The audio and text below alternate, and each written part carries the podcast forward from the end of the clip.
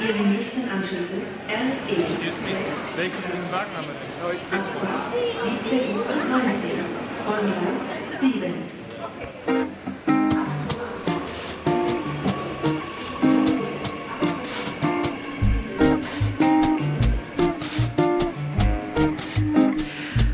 herauszufinden, wo man hin will, wie lange es dorthin dauert und wie man dahin kommt, muss man erst einmal wissen, wo man sich gerade befindet. Auf Stadtplänen sieht man das oft an diesem kleinen roten Punkt, der den eigenen Standort markiert. Wie in einem Zug bist auch du zwar in deinem Leben unterwegs, auf der Reise quasi, aber der nächste Halt wird dir nicht easy via Durchsage mitgeteilt und auch das Ziel ist nicht immer so klar. Immer wieder müssen wir uns selbst die Frage stellen, wo wollen wir eigentlich hin? Und je nach Lebensabschnitt kann die Antwort darauf eine ganz andere sein und sich verändern. Und dann gibt es nicht nur die Frage nach dem Wohin, sondern auch nach dem Wie. Wie sieht mein Weg aus und wie kann ich mein Ziel erreichen? Spätestens zum Ende der Uni-Zeit stellen sich viele AbsolventInnen all diese Fragen. Aber einen allgemeingültigen Fahrplan für die Zeit nach der Uni, den gibt es nicht. Denn die Wege, die wir gehen wollen, können ganz unterschiedlich sein. Und was wir nach dem Studium beruflich machen wollen, ist auch davon abhängig, was wir besonders gut können. Aber was kann ich eigentlich gut und was macht mir Spaß? Hey, ich bin Stella und das ist Zweigleisig, der Mentoring-Podcast präsentiert von der Deutschen Bahn. In diesem Podcast wollen wir uns der Frage widmen, wie wir eigentlich dahin kommen, wo wir hin wollen und wie ein Mentoring dabei unterstützen kann. Denn zu zweit geht alles ein bisschen leichter und darum sollte es doch in einem Mentoring gehen. Die Idee hinter einem Mentoring klingt erst einmal leicht. Ein Mentor oder eine Mentorin betreuen einen Mentee und das Ziel ist Weiterentwicklung. Doch wie kann ich durch das Wissen und die Erfahrung, die andere haben, eigentlich selbst etwas lernen? Kann man dabei überhaupt auf Augenhöhe bleiben? Und woher kommt eigentlich das Vertrauen? Gibt es auch Grenzen? Darüber spreche ich in diesem Podcast mit diesen drei Mentees. Mein Name ist Christina Beck, ich bin 29 Jahre alt und studiere aktuell im letzten Semester Wirtschaftsinformatik an der HTW hier in Berlin. Ich schreibe aktuell meine Bachelorarbeit und bin schon festes Mitglied bei der DB Sistel als Projektleiterin in Digitalisierungsprojekten. Ja, ich bin Lasse Töter, 24 Jahre alt. Ich wohne in Stuttgart, habe da auch meinen Bachelor gemacht und bin jetzt gerade im ersten Mastersemester und arbeite jetzt seit acht Monaten bei der Deutschen Bahn, direkt am Hauptbahnhof auf der Großbaustelle. Ja, ich bin Denise Hahn, 25 Jahre alt und studiere jetzt im fünften Semester Bauingenieurwesen im Bachelor, auch an der HTW Berlin. Und ich habe im März 2021 bei der Deutschen Bahn im Student Track Programm teilgenommen. Denise, Christina und Lasse haben bereits ein Mentoring durchlaufen und zwar, ihr habt es gehört, im Rahmen des Student Track Programs der Deutschen Bahn. In diesem Programm können Studierende sechs Monate lang in einen bestimmten Beruf hineinschnuppern, aber mit Benefits. Dazu gehören ein Mentoring, ein Softskill-Workshop und mögliche Hospitationen. Denise, Christina und Lasse haben jetzt das Programm abgeschlossen und damit auch das dazugehörige Mentoring. Mit ihnen spreche ich in dieser Folge, wie das erste erste Mentoring-Treffen verlief, was ihre Erwartungen waren, welche Sorgen sie anfänglich hatten und welche Grenzen ein Mentoring hat. Los geht's. Ein Mentoring beginnt ja in der Regel mit der ersten Begegnung mit der Mentorin oder dem Mentor. Wie war das denn bei euch? Erinnert ihr euch an das erste Treffen? Was blieb euch im Gedächtnis? Ich war super nervös. Mir war nicht so richtig bewusst, was mich erwartet. Ich hatte mich auch ganz schick angezogen, also wirklich Bluse und Blazer und total konform und hatte so paar Bedenken und wie werde ich jetzt aufgenommen und wie läuft es jetzt? Und dann kam ich im Büro an und mich hat eine total fröhliche Person empfangen, total offen, direkt, ja, hi, ich bin der Boris. Und ja, das war super entspannt tatsächlich. Und der Boris, dein Mentor, der ist auch direkt bei dir im Team quasi. Also genau. du kannst dich mit ihm fachlich austauschen, aber auch über ganz viele andere Aspekte, zu denen wir vielleicht gleich auch noch kommen. Richtig, genau. Also fachlich und halt auch, ich sag jetzt mal auf emotionaler Ebene, also bezüglich Ängste oder Schwächen, die man in dem Fall hat. Was waren denn deine größten Sorgen und Ängste, als du das erste Treffen mit ihm hattest? Ich komme halt aus einem Bereich, wo Tattoos nicht so anerkannt sind. Was heißt anerkannt, aber nicht gerne gesehen. Und dadurch, dass ich sehr tätowiert bin, hatte ich die Angst, wieder in einem Umfeld zu landen, wo ich mich selber und meine Identität einfach verstecken muss. Also wo ich permanent wirklich mit Langarm-T-Shirts rumlaufen muss und das war so ein bisschen die Angst, dass da dann gesagt wird, ah, okay, passt nicht so vielleicht, weil im Projektmanagement man doch ein bisschen was anderes erwartet. Das war gar nicht so. Das war völlig egal. Also wirklich, der sagt dann auch, ey, wir haben hier äh, 30 Grad, was sitzt denn hier mit Bluse? So, ne? Also richtig Berliner Schnauze auch. Und ich so, ja, okay. ja, wovor hatte ich noch Angst? Ich hatte Angst, dass mein Wissen, was ich bisher im Studium so hatte, noch nicht für das ausreicht, was da gefordert ist. So, dass ich einfach noch nicht weit genug bin, um wirklich. Aber war das dann bei dir auch so? Weil da muss ich schon auch sagen, das war bei mir dann auch so. Das Ja. ist so eine, schon so eine berechtigte Angst, finde ich, so ein Ja. bisschen mit dem Studium. Also ich muss sagen, dass es nicht zu vergleichen ist mit dem, was man in der Uni lernt und dass man das Gefühl hat, man kommt da an und weiß gar nichts. Ja. So, also und bei mir war es schon auch so, dass ich halt bestimmte Sachen, die ich in der Uni gelernt habe, dann erst wirklich verstanden habe, Genau. direkt auf, also ganz schnell dann auch und ganz natürlich irgendwie. Und vorher war das halt immer irgendwas, was ich auswendig gelernt habe. Ja, ging Und mehlig. überhaupt nicht greifbar. Ja, genau, das hatte ich auch. Also war bei mir genauso. Denise, wenn du an dein erstes Treffen mit deinem Mentor, deiner Mentorin zurückdenkst, was ist dir da im Gedächtnis geblieben? Dadurch, dass ich meine Chefin und andere Kollegen und Kolleginnen aus dem Team schon kannte und die mich super gut aufgenommen hatten und ich mich da schon sehr wohl gefühlt habe, wusste ich eigentlich schon, okay, dann werde ich mich mit meinem Mentor sicherlich auch ganz gut verstehen. Ja, ich bin auch eher eine introvertierte Person, deswegen fällt es mir manchmal ein bisschen schwerer, mit Leuten zu connecten, aber mit meinem Mentor war es überhaupt kein Problem. Wir haben uns von Anfang an recht gut verstanden und er hat auch mal so ein paar Witze gemacht und dadurch entstand dann auch eine lockere Atmosphäre. Hattest du vielleicht selber irgendeine Erwartung, die in dem ersten Treffen, in dem ersten Gespräch dann gleich revidiert wurde, die dich überrascht hat?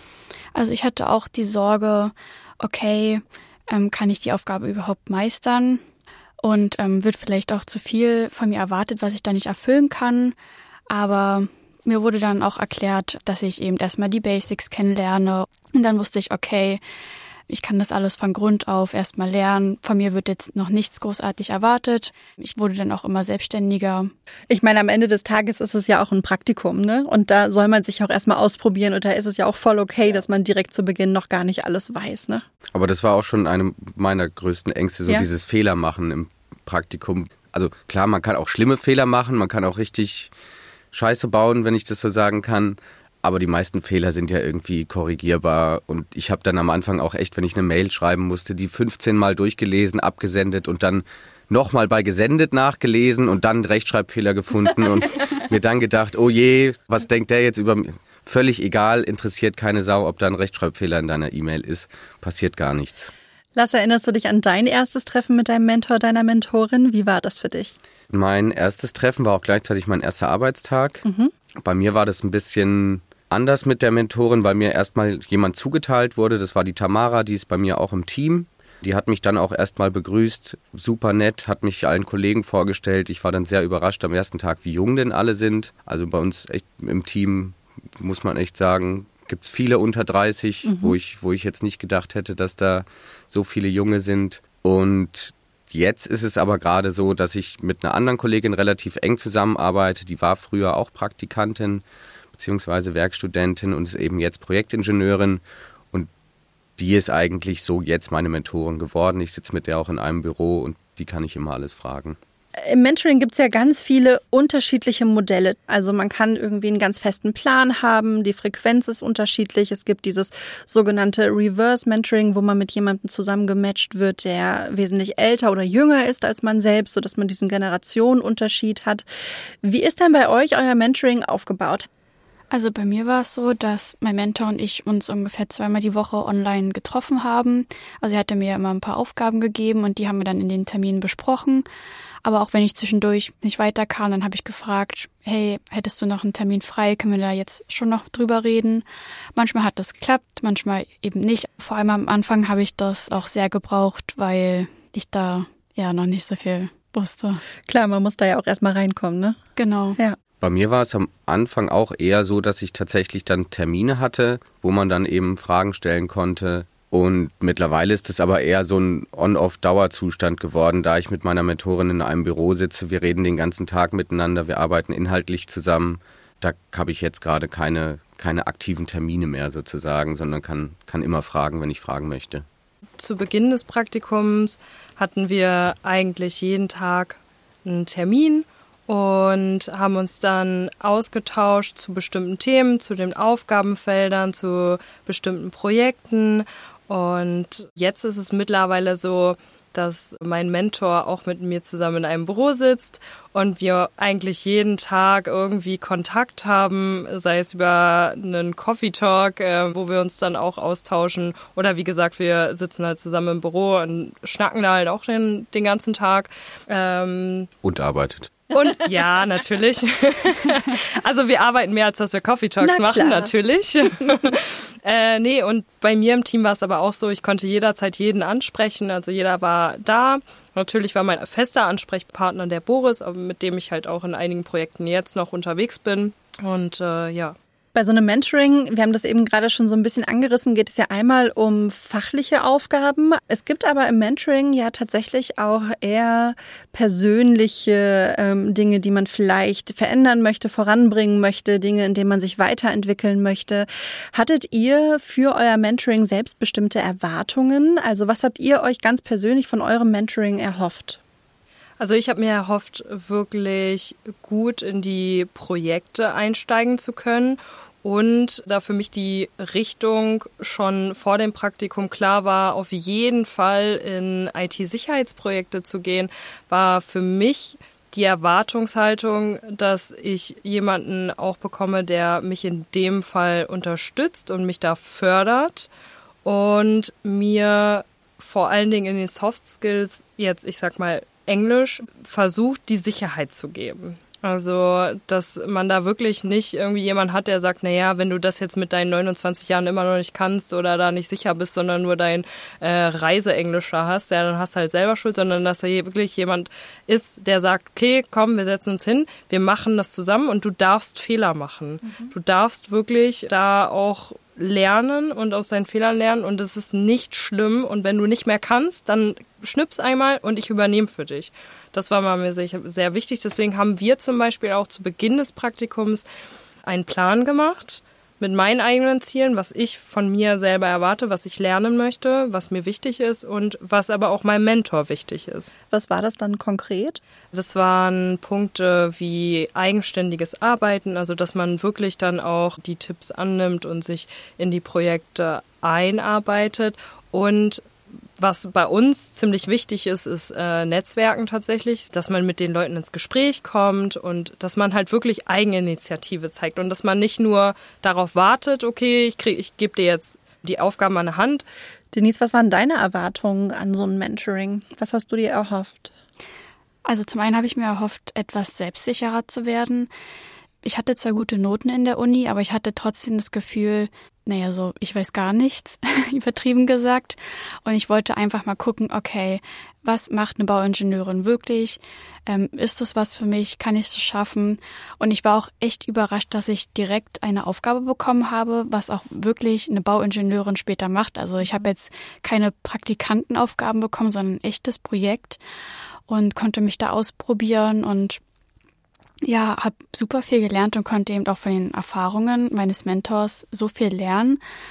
Und das hat mich dann einfach bestärkt, dass es auf jeden Fall der richtige Studiengang für mich ist und dass ich auch ähm, in die Planungsrichtung nach meinem Studium gehen möchte ist ein guter Reality-Check, oder? Dass man einmal so kurz abgleicht im Studium, okay, das ist alles, was ich lerne, wie sich es aber in der Wirklichkeit in Anführungsstrichen anfühlt.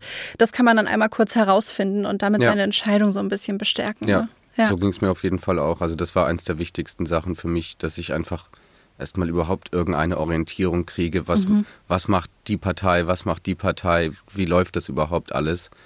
Weil man hat ja, wenn man jetzt nicht irgendwie vorher schon Werkstudent war oder Praktika gemacht hat, gar keine Ahnung. Und irgendwann muss man es ja dann lernen.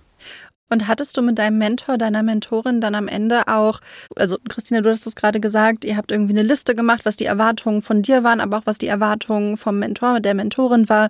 Hattet ihr auch sowas ähnliches oder war das eher so ein loses Konstrukt? Das war eher ein loses Konstrukt auf jeden mhm. Fall.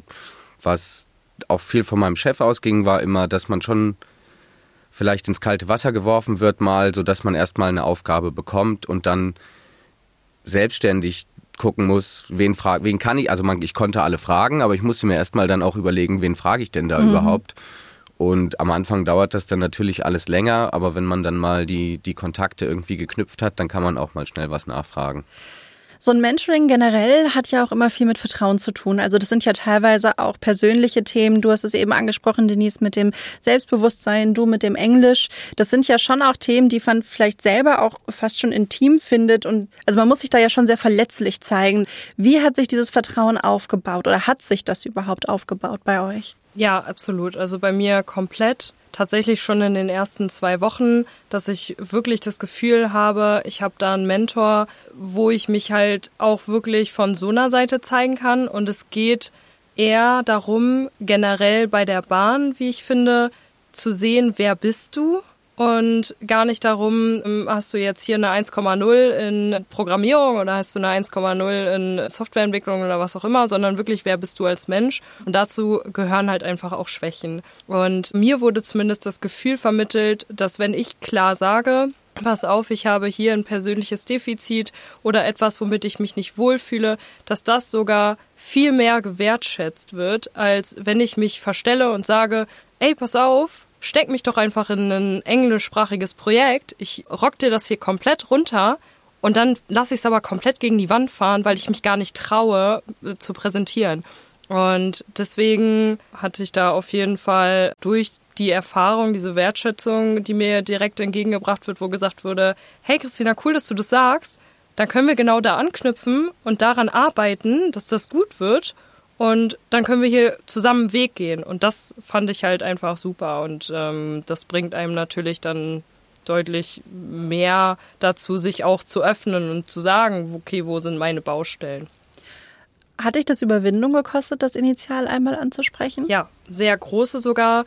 Ich bin ein Mensch, der nach außen sehr selbstbewusst wirkt und sehr stark, aber der auch bei Defiziten, also ich habe sehr hohe Ansprüche an mich selber und gerade Englisch war für mich immer so, oh, wenn du wenn du nicht so gut Englisch sprichst und gerade irgendwie alle um dich rum können das total gut und ich dachte, hatte dann immer das Gefühl, oh, du bist da irgendwie ein bisschen minderwertiger.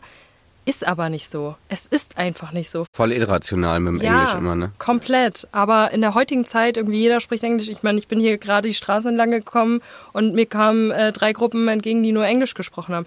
So, und ich war so unselbstbewusst, was Englisch angeht, was jetzt, was sich um 180 Grad gedreht hat.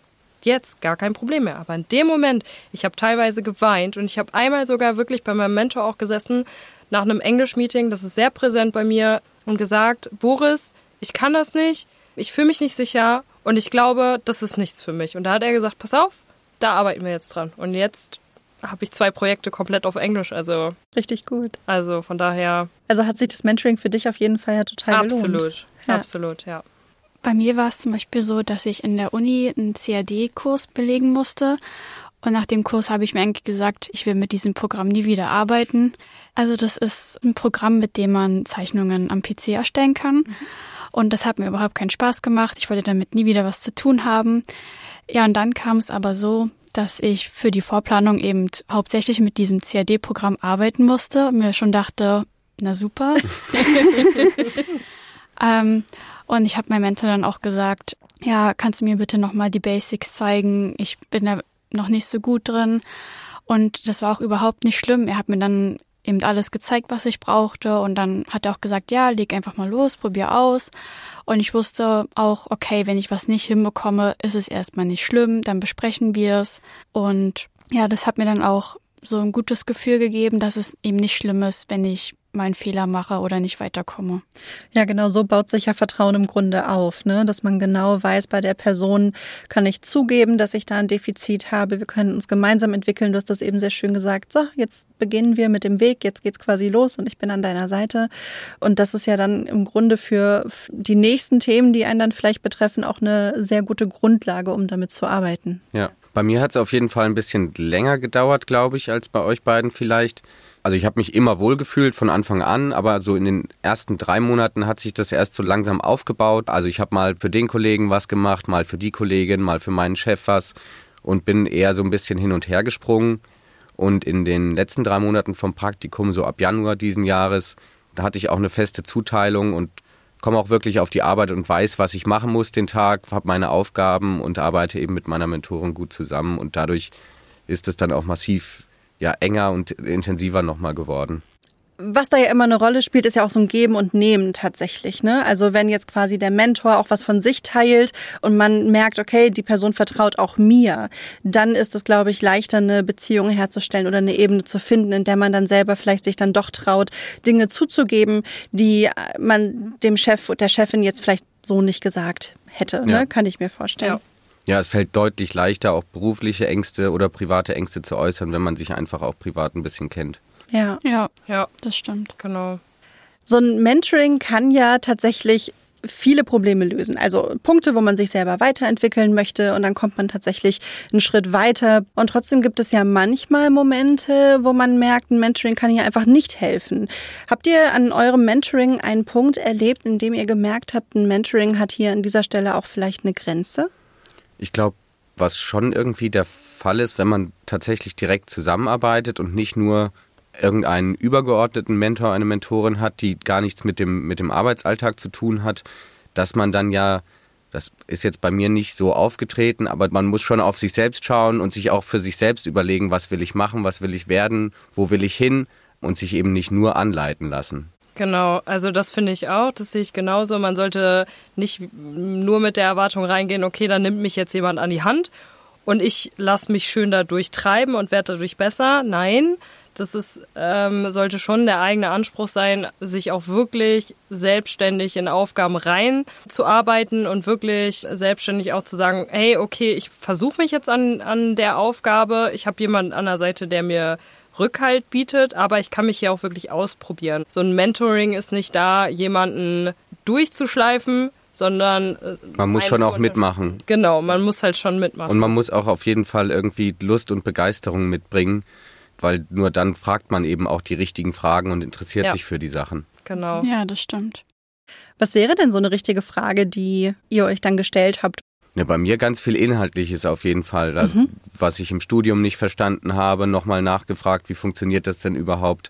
Wir sind ja ein relativ junges Team und wir haben natürlich aber auch ein paar ältere Kollegen und da merke ich schon die Erfahrung, die ganz viel wert ist, wo man halt wirklich die komplexeren inhaltlichen Fragen stellen kann und die erzählen dir dann eine halbe Stunde, nehmen sich dann die Zeit, erzählen dir eine halbe Stunde was zu dem Thema und danach weißt du einfach deutlich mehr.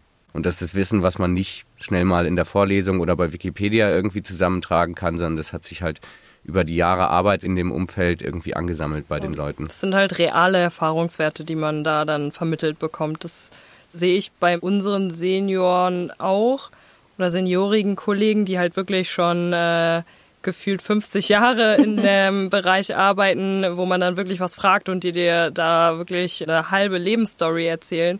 Ja, aber auch im Kleinkreis. Ne? Also ich denke jetzt an deine CAD-Erfahrung, wo du ja eigentlich sagtest, oh, ich will eigentlich wirklich nichts mehr damit zu tun haben. Du hast eigentlich für dich so eine Grenze gesetzt, aber dann hast du sie doch irgendwie überwinden können, eben weil du mit jemandem darüber sprechen konntest, der dir ganz praktisch gezeigt hat, wie man dann doch wieder einen Zugang findet dazu, oder? Ja, in der Uni war es ja so, okay, ich muss einfach dieses Programm lernen, um diesen Kurs abzuschließen. Aber jetzt bei dem Praktikum und bei dem Projekt im Speziellen war es eben so, okay, ich muss mich in dieses Programm arbeiten, um dann eben auch dieses Projekt bearbeiten zu können. Und das war schon eine ganz andere Motivation. Und ich hatte eben auch jemanden, der sich dann nur darauf konzentriert, mir das im Einzelnen zu erklären und nicht 40 Stunden auf einmal. Ich kann mir vorstellen, dass das halt genau der Punkt ist, dass wenn man dann später das im Arbeitsleben konkret braucht und nutzen kann, dass es dann viel leichter fällt, es fällt einen Zugang dazu viel, zu finden. viel leichter, wenn man wirklich einen Nutzen davon hat, ja. was man lernt, ja, auf jeden Fall. Ja. Also dann lernt man, dann hat es auch irgendwie einen Sinn und nicht nur diese, dieses Abhaken von, okay, Modul 6 ECTS-Punkte muss ich jetzt auch noch lernen. Genau. Lerne ich meine DIN A4 Seiten auswendig, schreibe die Prüfung 1,7, super. Ja. D- Davon nimmt man halt gar nichts mit. Wusstet ihr direkt zu Beginn eigentlich, an welchen Zielen ihr wirklich dann arbeiten wollt? Also hattet ihr bestimmte Ansprüche an euch selber, an dieses Mentoring? Ich nicht. Ich, Ich wusste nicht. so wenig, dass ich tatsächlich einfach erstmal da in, ins Wasser gesprungen bin und irgendetwas machen wollte, um erstmal tatsächlich um etwas zu tun. Und ich glaube auch nur so kann man sich ja entwickeln, indem man irgendwo mal ansetzt und dann irgendwas macht und dann findet man ja ganz schnell heraus, gefällt mir das, gefällt mir das nicht, bringt mir das was. Ähm, und vorher im Studium, da überlegt man sich dann, was will ich später machen. Ja, da kann man sich hinsetzen und sehr lange überlegen. Man wird es nicht herausfinden, wenn man nicht mal was ausprobiert. Und wenn man sich nicht sicher ist, was kann dann dabei helfen, so ein Ziel für sich selbst zu finden? Na, ich finde, man sollte einfach grundsätzlich offen in sowas hineingehen und sich wirklich auch die Zeit nehmen, sich das anzuschauen. Gerade in einem Unternehmen wie der Bahn hat man halt einfach wirklich die Chance, auch in viele Bereiche reinzuschauen. Gerade auch durch dieses Student Track gibt es eine Möglichkeit einer Hospitation, so dass man sagt, okay, ich habe jetzt das Team kennengelernt, ich habe deren deren Arbeitsalltag kennengelernt und jetzt möchte ich aber in einen ganz anderen Bereich und gucke mir zum Beispiel mal an, wie Schienen gelegt werden oder wie Schienen gebaut werden oder was auch immer. Und ich finde, man sollte aber auf diesem Weg, den man da geht, immer schon mal gucken, okay, wo habe ich wirklich eine Sympathie, was macht mir Spaß, ähm, wo sehe ich mich vielleicht später, was könnte mir gefallen und dass man sich daraus dann wirklich heraus selber entwickelt und sagt, ja, das ist es auf jeden Fall. Mhm, Also das Ziel darf auch kommen, wenn man erst oder wenn man bereits auf dem Weg ist. Klar. Ich glaube, es kommt auch relativ häufig erst genau dann, wenn man nicht gezwungen versucht, irgendwas zu erreichen. Das war die erste Folge von Zweigleisig, der Mentoring-Podcast, präsentiert von der Deutschen Bahn. In dieser Folge haben Denise, Christina und Lasse mit uns ihre Gedanken, Ängste und Befürchtungen geteilt, aber auch, dass viele der Befürchtungen gar nicht nötig gewesen wären. Denn sie wurden von ihren MentorInnen erst gut aufgenommen und dann ganz individuell gefördert. Aber wobei ganz genau? Das wollen wir uns in der kommenden Folge anschauen, denn in dieser dreht sich alles um das große Thema Ziele stecken und vorwärtskommen.